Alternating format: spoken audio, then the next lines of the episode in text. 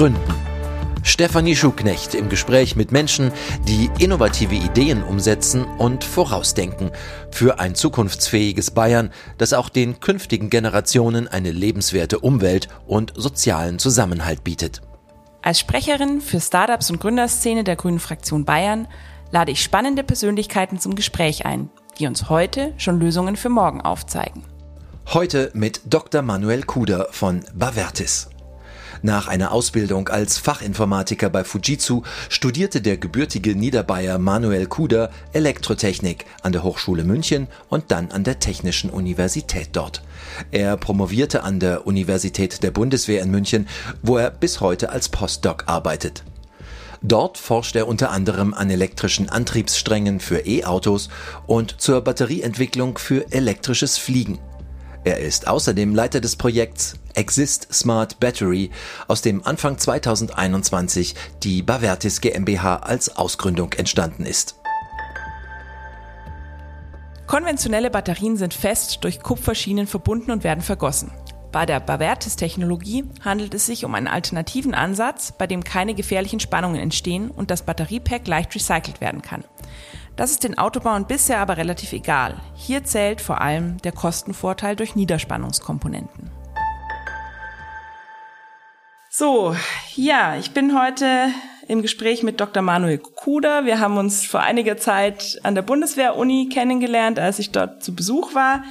Und inzwischen gibt's auch ein neues Unternehmen, das heißt Bavertis. Und wir fangen jetzt einfach mal an und ich frage dich, was treibt dich eigentlich? Die Grundmotivation hinter dem Ganzen ist eigentlich, ähm, dass die Automotive derzeit stark in Richtung Wegwerfauto bewegt. Also die Akkus als zentrales Element fest verschweißt im, im Fahrzeug. Und aus meiner Perspektive, also ich habe Elektromobilität im, im Bachelor studiert, ähm, aus meiner Perspektive war die Elektromobilität mal aus dem Hintergedanken Nachhaltigkeit äh, der große Lösungsweg. Und aufgrund der Kostenoptimierung fällt es derzeit stark weg. Also der Akku ist er schwer im Second Life zu verwenden. Und die Multilevel-Topologie als solche, also das, was die Bavertes ähm, GmbH verfolgt, baut eben Multilevel-Konverter und die ermöglichen es wesentlich einfacher, diesen kompletten Lebenszyklus einer Batterie nachhaltig zu gestalten. Mhm. Kannst du mir gleich mal noch so als äh, Nullcheckerin, was technische Prozesse anbelangt, erklären, was diese Konverter machen und was sozusagen der Unterschied zu dem ist, was jetzt aktuell eine Batterie macht? Also ihr sagt ja, ihr seid sozusagen, entwickelt die smarte Batterie. Was macht denn die aktuellen dumm? Sozusagen, wenn man es mal ganz banal formuliert. Also so ein konventionelles Batteriepack ähm, ist eine feste Verschaltung von Batterien. Also da sind bis zu 8000 Zellen fest, seriell, parallel ähm, mit Kupferschienen verdrahtet, also ein monolithischer Block. Und bei der Multilevel-Technologie spaltet man diesen großen Block auf in viele kleine Blöcke und kann die dann individuell zu- und wegschalten. Und dieses individuelle Zu- und Wegschalten hat dann auch den Vorteil, dass man Batterieanalyse-Daten sammeln kann und diese Informationen über die Batterie kann man dann eben intelligent nutzen, um die Batterien zu- und wegzuschalten. Und deswegen nennen wir das System auch Smart Battery. Okay. Und wenn man das eben smart macht, dann haben sie eine längere Haltbarkeit und man kann sie besser ausnutzen und sie das ist dann der Nachhaltigkeitsgedanke dahinter. Ja, genau, genau. Genau, genau. Also dieses, dieses längere äh, Nutzen, das kommt eben daher, dass die so ein Zellverbund ist immer nur so stark wie das schwächste Glied der Kette. Also ist der Vergleich immer, den man, den man, den man bringt. Und wenn diese, diese Kette jetzt nicht mehr fest ist, sondern man einzelne Teilnehmer zu- und wegschalten kann, dann kann man quasi dieses, dieses schwächste Glied ähm, schonen, so dass das länger hält und dann lebt die gesamte Batterie auch länger. Okay. Hast du eigentlich selber ein Elektroauto? Nee, nee, ich hab. Sehr spannend. ich habe auch selber noch nie ein Auto besessen. Ich komme aus einer ländlichen Region in Niederbayern. Also dort ist es relativ kompliziert nur mit dem Fahrrad, aber in München ist es eigentlich kaum Abstrich. Also vielleicht ein, zwei Tage im Winter mal, wenn es wirklich regnet und gleichzeitig kalt ist. Aber ansonsten ist das, ist das nicht weiter schlimm. Okay, das heißt du, also zu deinem Lebenslauf, wir haben es ja vorher schon äh, gehört, eigentlich hast du klassische Ausbildung Fachinformatiker bei Fujitsu, jetzt Postdoc an der Bundeswehr-Uni zwischendrin bei einer Firma, die BMW als Kunde hatte. Also sprich, du hast eigentlich in der Branche gearbeitet ganz lang, aber sozusagen das Produkt an sich gar nie für dich genutzt. Also du, äh, das ist, finde ich, so total spannend, weil meistens die, die ich jetzt kenne, die im Umfeld Automotive arbeiten, die sind natürlich auch voll überzeugt vom Produkt als solches, ne? Wie, wie war das für dich so? Hast du das Gefühl gehabt, du bist da ein bunter Hund gewesen? Also nö, nö, also ein bunter Hund vielleicht schon, ja, aber nicht in Bezug auf kein Auto. Also in, in München besitzen viele Leute kein Auto, auch Leute, die bei BMW arbeiten. Und gerade wenn es in die IT-Richtung geht, da sind ganz, ganz viele, die sich nicht zwangsläufig mit dem Produkt Auto identifizieren können. Ich habe ja Software dort entwickelt. Okay. Ähm, wie, wie kamst du dann nochmal jetzt zurück an die Uni? Also nachdem du ja eigentlich schon gearbeitet hast und so, was hat dich dann auf die Idee gebracht, nochmal in den Postdoc zu gehen an der Bundeswehr-Uni? Der, der, der große Sprung war eigentlich nach dem Bachelor nochmal ähm, ein Studium zu beginnen, weil der Ingenieur an sich schon relativ gut nach dem Bachelor verdient, der Master eher so ein Forschungsgimmick ist. Und ich habe den Master dann nur gemacht, weil ich eine Doktorarbeit schreiben wollte. Also die Überwindung war eher, ähm, nach dem Bachelor nochmal einen Master zu machen, nachdem ich schon ein halbes Jahr gearbeitet hatte. Ähm, aber immer unter dem Hintergedanken, ich will wirklich in einem Thema super, super fit werden, der Spezialist sein. Das war so der treibende Faktor.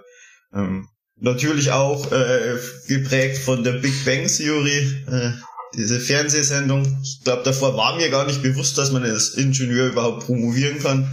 Ähm, fand ich dann irgendwie cool. Das heißt, du bist, äh, bist du dann eher Howard oder eher Raj? Ah, oder ich darf mit keinem wirklich schon eine bunte, bunte Truppe auf jeden Fall. Naja, sie sind natürlich auch extrem überzeichnet. In der Form hoffe ich doch mal, dass sie nicht vorkommen in Real Life, aber man muss jetzt nicht einzelne Teildisziplinen bashen, aber es gibt schon sehr spezielle Charaktere auch in der Wissenschaft. Das ist richtig, also. ja, das stimmt. nee, aber es ist schon lustig, wie manchmal auch so, äh, ja, so Serien oder ja, Pop-Culture-Themen, ne, irgendwie auch sein, die Lebenswege äh, ja, beeinflussen, und, und ne? Man, ja. Wenn man das so früh schon anschaut, also die Sendung, boah, keine Ahnung, wie lange es die schon gibt, aber ich glaube, ich war da 18 oder so, wo ich das das erste Mal gesehen habe, das ist quasi nur ein bisschen Sinnfindung und dann also im Nachhinein betrachtet, da die sagen, war das auf jeden Fall mit dabei. Ja, wann kam denn dann äh, erste Mal so der Wunsch auf, dass du auch dein eigener Chef sein willst, also sprich äh, Unternehmen zu gründen? Wie kam es da hin?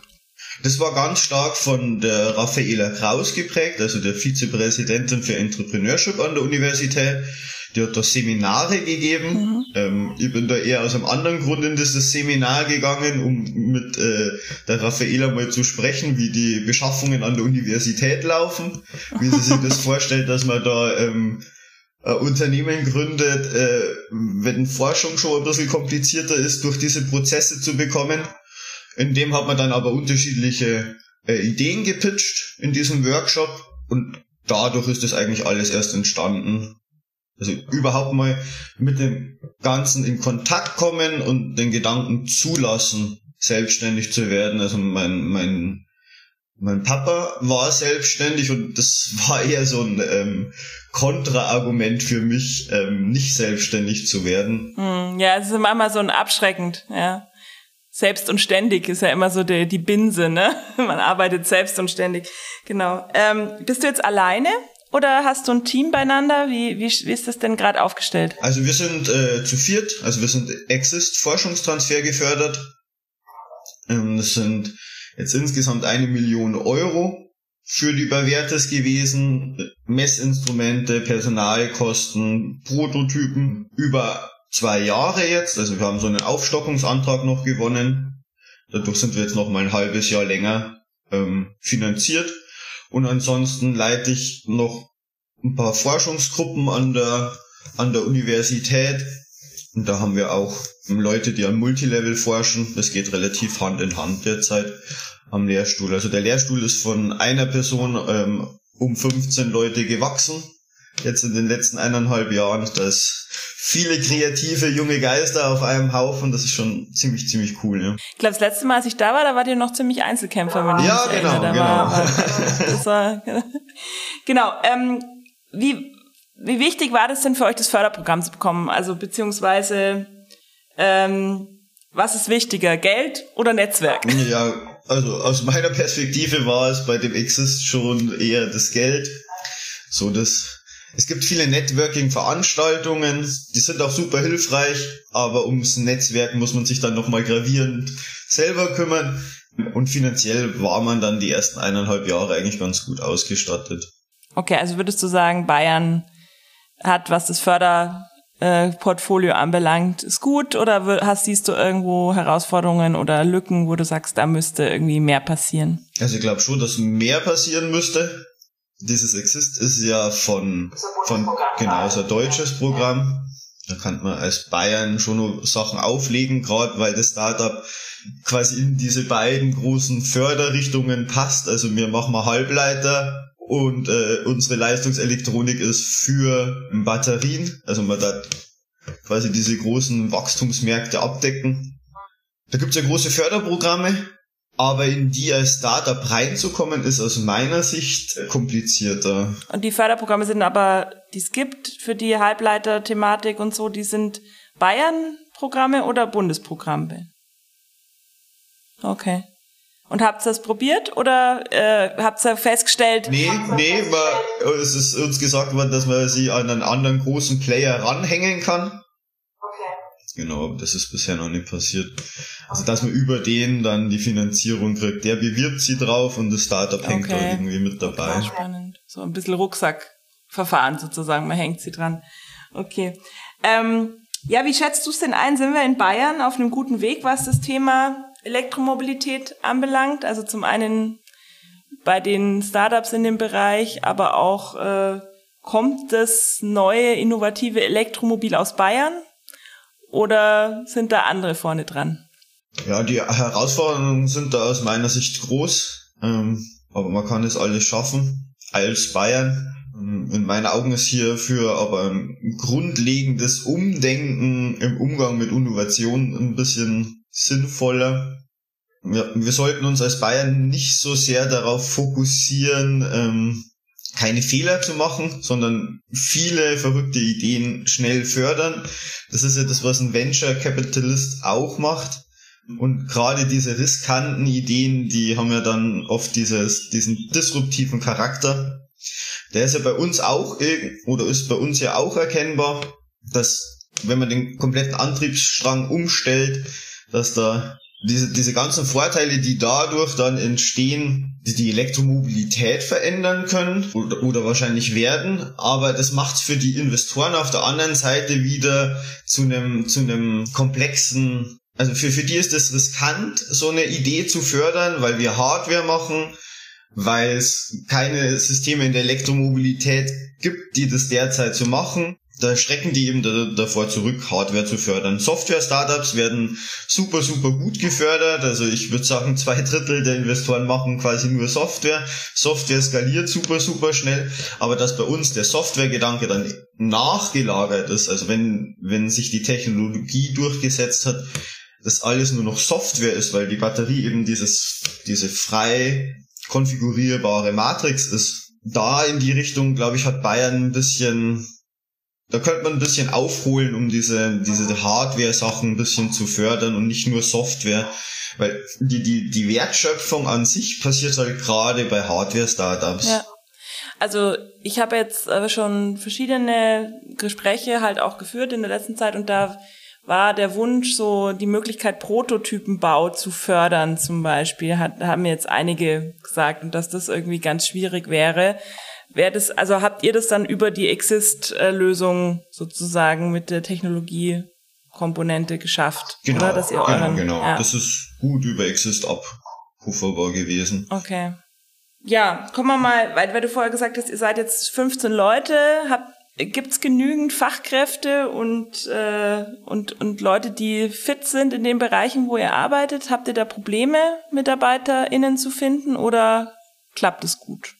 Ja, also bei der derzeitigen Größe hat es noch ganz gut im Bekanntenkreis äh, äh, funktioniert. Aber die Quellen werden dann schon immer, immer äh, eingegrenzter. Gerade dadurch, dass wir eben auf Leistungselektronik, also einen speziellen spezielle Art der Elektroniker nochmal angewiesen sind, also die Leute, die hohe Ströme, hohe Spannungen schalten können. Ähm, die sind recht rar gesät, weil man die gerade überall braucht. Also alles wird ja elektrifiziert und irgendwer muss diese Ströme eben schalten können. Dann brauchen wir viele Embedded-Programmierer, das ist auch ein sehr hardware-naher Programmierer. Die werden gerade auch überall gesucht. Deswegen ja, also aus meiner Sicht ist es schon kompliziert, Leute zu finden. Bisher hat es aber ganz gut funktioniert. Aber wenn ein Embedded-Entwickler zuhört, jederzeit melden. Also, wir genau. sind auf der Suche. Verzweifelt gesucht. Ja, das ist spannend, weil ihr ja in, in München sitzt, ne? Und eigentlich ja man immer so das Gefühl hat, München hat da noch ganz gute Voraussetzungen, weil natürlich auch international München als Marke und als Sehnsuchtsort vielleicht für manche aus dem Ausland irgendwie zieht, sag ich mal so. Aber ähm, hättet ihr auch Remote-Möglichkeiten oder sagt ihr, man müsste vor Ort sein? Ja, wir haben auch Remote-Mitarbeiter. Okay, also das ist sozusagen nur, nur für den Fall, dass jemand zuhört. Wir klären jetzt hier schon mal die, die Rahmenbedingungen sozusagen. Genau, genau, ist, ist alles, ist alles möglich. Okay, gut. Aber aus meiner Sicht, ähm, der Umgang mit Innovation in Deutschland führt auch dazu, dass viele sehr, sehr fähige Ingenieure ins Aus Ausland abwandern und dorten gründen oder dorten bei einem Startup arbeiten. Also da könnte man als Deutschland wahrscheinlich schon noch die Attraktivität ein bisschen nach vorne bekommen. Ist bei euch das auch ein Thema? Also sagt ihr, ihr seid genervt von Deutschland und deswegen erstmal woanders? Oder würdet ihr sagen, ihr seht euch schon noch für die nächste Zeit hier? Also wir sehen uns schon äh, hier. Von der von der Ausrichtung äh, gibt es derzeit Überlegungen, ob man nicht mit mit ausländischen Automobilherstellern intensiver zusammenarbeitet. Okay, also mein Gefühl von außen ist eben so ein bisschen, dass die die Autobauer in Deutschland irgendwie das Thema Elektromobilität langsam irgendwie ein bisschen stiefmütterlich behandelt haben, ähm, ja gut verdient haben mit den Verbrennern. Und würde mich einfach interessieren, nachdem du ja da auch Einblick hast, Beispiel i3, eigentlich ein super Auto, jetzt wirklich gute Verkaufszahlen und gerade jetzt, wo eigentlich so das ganze Fahrt aufnimmt, auch nochmal mit Ladepunkten und so, wird der eingestellt und das, was nachkommt, ist ja eher groß, schwer und ich weiß nicht, ich finde es irgendwie nicht so sinnig. Ähm, wie geht's dir denn damit? Äh, hast du das Gefühl, die wissen, was sie tun? Also ich glaube, die deutsche Automobilindustrie weiß prinzipiell schon, was sie tut. Sie hat auch die Möglichkeiten, die richtigen Leute auf jeden Fall einzustellen. Technologisch gesehen, also jetzt auf den Antriebsstrang gesprochen, fehlt mir da schon ein bisschen die Innovation. Also es werden doch IGBT-Umrichter in, in, neue Fahrzeuge eingebaut. Ähm, der IGBT ist aus meiner Sicht von Silizium-Carbid-Umrichtern ersetzt worden. Da gibt es so ein paar Beispiele, wo man sich denkt, man könnte da als, als Ingenieursland ähm, schon ein bisschen die Spitze der Innovation sein. Aber das ist in so einem großen, allgewachsenen Konzern auch super, super schwierig umzusetzen. Also da gibt's ja derzeit gute Beispiele, dass da Vorstände sehr zu kämpfen haben mit der mit dieser Kultur und diesen Großkonzernen? Ja, also ich sag mal, ich, wenn ich irgendwie mit äh, Unternehmen spreche, ist es auch oft so, dass die dann, oder mit Mitarbeitern sagen, ja, wir haben halt den Verbrennungsmotor so perfektioniert und da sind so viele, so viel Arbeit reingelaufen und die ganzen Bauteile, es ist ja sozusagen viel komplexer einen, einen Verbrennermotor gut zum Laufen zu bringen und zu optimieren als bei einem Elektromotor. Der ist ja eigentlich von der Struktur, wie er ist, einfach, ja. Also natürlich gibt's dann bei der Batterietechnik wieder riesen Herausforderungen, aber die haben, ich glaube, es ist halt auch so ein bisschen ein Lebenswerk, das man dann irgendwie aufgeben muss. Also wenn man sein ganzes Arbeitsleben damit verbracht hat, äh, Motoren zu optimieren und zu verbessern und so. Naja, aber du hast vollkommen recht, es ist voll schwierig, äh, solche Großstrukturen auch irgendwie zu verändern, ne? Kann ich mir voll gut vorstellen. Bin vollkommen auf deiner Seite. Also dieses, dieses, also wenn mir jetzt in 30 Jahren jemand erzählen würde, dieses Strom, also Wasserstoff, Brennstoffzelle hat sich nicht durchgesetzt oder oder war mal äh, das, das Ding. Batterieelektrische Fahrzeuge waren jetzt auch 30 Jahre lang der neue heiße Scheiß und jetzt machen wir mir irgendwas anderes außer Strom, also irgendwie Fluxenergie, keine Ahnung. ähm, dann hätte ich wahrscheinlich auch ein Problem damit, 30 Jahre in eine Technologie investiert zu haben und dann plötzlich wechselt es. Und das passiert bei den Verbrennermenschen. Also die haben da wirklich viel Zeit, Geld investiert, um da, um da wirklich fit zu werden ähm, und dann nimmt er das jemand weg. Also das kann ich schon nachvollziehen, dass das kompliziert ist. Ähm, hoffentlich passiert es mir in 30 Jahren nicht. Also das große Ziel ist, open-minded zu bleiben. Ja. Äh, also, aber ja, kann man nie ja. vorhersehen. Ja. Also habe ich mir auch immer vorgenommen, sozusagen äh, selber hoffentlich mal in die Situation kommen, dass man auch im höheren Alter noch äh, anpassungsfähig bleibt. Ähm, kommen wir nochmal zum Thema Recycling, äh, weil das ja auch immer ein Riesenthema bei der Batterietechnik. Führt dann eure Technologie dazu, dass man Batterien auch besser recyceln kann? Also ich stelle es mir so vor, da gibt es dann das schwache Glied, das wird rausgeschaltet. Kann man das dann gezielt auch ausbauen und ersetzen durch was Neues? Also ist das irgendwie... Also tatsächlich, tatsächlich wäre das gar nicht das Ziel. Also der, der, der Second Life Speicher als solcher, also nach dem Leben im Fahrzeug, also das First Life, diese ersten 80 Prozent, ist es eben immer angedacht, dieses Second Life noch zu machen. Und Second Life krankt ganz stark daran, dass man eben diese Servicetechniker braucht, die dann an den Modulen was machen, die auch neu miteinander matcht, die einzelnen Zellen, damit es das schwächste Glied in dieser Kette äh, gleich stark ist. Deswegen baut man die davor nochmal auseinander oft. Und die bewährte Technologie hat da den gravierenden Vorteil aus meiner Perspektive. Durch dieses Wegschalten von Batterien kann es eben frühzeitig erkennen, ob eine Zelle einen schlechteren Alterungszustand hat, die eben rausschalten, bevor die defekt wird.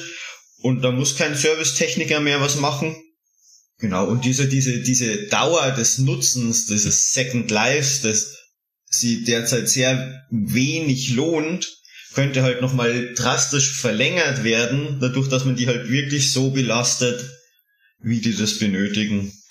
Wenn das jetzt alles so super funktioniert und eigentlich viel nachhaltiger, günstiger und so ist, warum wird das denn noch nicht in alle batterieelektrischen Fahrzeuge reingebaut? Oder was braucht's? Was braucht's, damit wir da hinkommen? Sagen wir es mal so. Kann man ja nie zu 100% vorhersagen, was es wirklich alles braucht, um sich durchzusetzen. Warum es sich noch nicht durchgesetzt ist, hat, äh, ist eben, weil die Halbleiter noch nicht so weit waren. Also unsere Schalter, die diese Batterien zu und wegschalten, das sind Leistungs-MOSFETs aus Silizium. Die sind erst durch die großen Rechenzentren so gut geworden. Also die, die Halbleiter an sich werden ja immer, immer besser. Man bekommt mit immer mehr Rechenleistung. Das gleiche passiert auch in der Leistungselektronik. Und da ist jetzt einfach gerade der Punkt, wo sich's lohnt, warum sie jetzt noch nicht in Automotive verbaut ist, obwohl die Schalter vorhanden sind, ist halt, weil es ein komplettes Umdenken des Antriebsstrangs ist. Also man hat eben nicht mehr das normale Vorgehen, wo sich jeder gut auskennt, mit diesem ganz schnellen Ein- und Ausschalten von, von 800 Volt. Man hat jetzt ein im ausgeschalteten Zustand eben ein Niederspannungssystem. Ich glaube sogar der, der, der Hauptgrund, warum es noch nicht durchgesetzt hat, ist, weil es Vorteile auf so vielen Ebenen hat. Ähm, und dann müssen unterschiedliche Abteilungen miteinander sprechen im Automobiler ähm, und immer wenn halt viel Kommunikation da mit dabei ist und oder Schnittstellenwissen erforderlich ist, dann wird's komplizierter. Aber derzeit bin ich guter Dinge, dass man da auch mit den deutschen Automobilherstellern ähm, was hinbekommt. Okay. Ähm, zweiter Aspekt, äh, seltene Erden. Ähm, was wird denn da, also ich meine, die Akkus so, als solche, die sind wahrscheinlich dieselben Komponenten, nur die Richter sind andere, oder? Die, die Wechselrichter. Oder gibt es sozusagen noch irgendwelche Probleme bei der Beschaffung der Rohstoffe, die nötig sind, die über das hinausgehen, was man von der Batter von den anderen Batterien auch kennt? Nö, nee, das ist, also gerade haben wir halt ähm, Halbleiter. Halbleiterprobleme, ähm, aber abgesehen, also das ist ja kein Rohstoffproblem an sich. Ja. Ähm, vom, vom Antriebsstrang braucht man da nicht komplexere Sachen. Man macht halt diese große zentrale Leistungselektronik ähm, klein auf jede einzelne Zelle oder Zellverbund. Es ist vom Vorgehen einfach anders. Also man, man spart sich viele Komponenten, ein Ladegerät ist nicht mehr notwendig, man kann an unterschiedlichen Spannungen laden, aber vom, vom, von den seltenen Erden her macht es keinen Unterschied. Wir können die, Batter äh, die Motoreffizienz verbessern und es, also im im Motor sind ja diese seltenen Erden, über die häufig gesprochen wird, eben aus Effizienzgründen. Also der Wechsel von der Asynchronmaschine hin zur Synchronmaschine ist wegen dem Wirkungsgrad passiert. Also damit der Kunde einfach weiter fahren kann. Und deswegen hat man sich abhängig von China gemacht. Ähm, da könnte man vielleicht Lösungen finden, um die sogar zu ersetzen. Aber da müsste man sehr intensiv mal mit Motor Entwicklern zusammen drüber nachdenken. Ja, ähm, ha hast du das Gefühl, dass die Politik genug tut, um Innovationen in dem Bereich Akku, Batterietechnik zu fördern? Also aus meiner Perspektive macht man da nie genug, ähm, weil es halt abzusehen ist, dass also gerade Deutschland als äh, große Automobil oder große Automobilnation ähm, müsste da halt unglaublich viel Geld reinpumpen in diesen, in diesen Markt und in diese verrückten Ideen, die es ja in Deutschland gibt. Also wir sind ja unglaublich forschungsstark. Da das für Gründer noch attraktiver machen, ich glaube, da ist immer Luft nach oben. Mhm. Jetzt kommen wir dann schon langsam so ein bisschen ähm, Richtung Ende. Äh, Thema Akku, also wir sind ja alle von irgendwelchen Batterien und Akkus äh, umgeben. Ich, ich ende immer ganz gern so mit äh, dem Tipp für, für den Alltag von jedem. Ähm, wie kann denn jeder von uns schon mal in seinem persönlichen Umfeld für äh, nachhaltigere Nutzung von Akkus, also sei es auf dem Handy oder so achten? Was gibt's denn da für Tipps aus der aus der technischen Perspektive? Also was was ist denn so was Thema Laden und so anbelangt? Was ist denn da das Beste eigentlich für die Langlebigkeit? Also beim Handy-Akku, der wird ja ziemlich, äh, der ist ja nicht auf Langlebigkeit ausgelegt. Das Handy schaut da auch nicht, dass das irgendwie ähm, so belastet wird, dass es langlebig ist. Also, also wenn ich ein neues Handy bekomme, dann äh, versuche ich immer, dass ich es nicht komplett leer mache, nicht komplett auflade, nicht zu schnell lade. Ähm, leider sind die Gedanken immer nur am Anfang wirklich vorhanden und wenn man das Handy dann ein paar Monate hat, dann steckt man doch das Ladegerät mit der meisten Leistung ein, weil man halt schnell die, das Handy wieder schnell verfügbar haben will.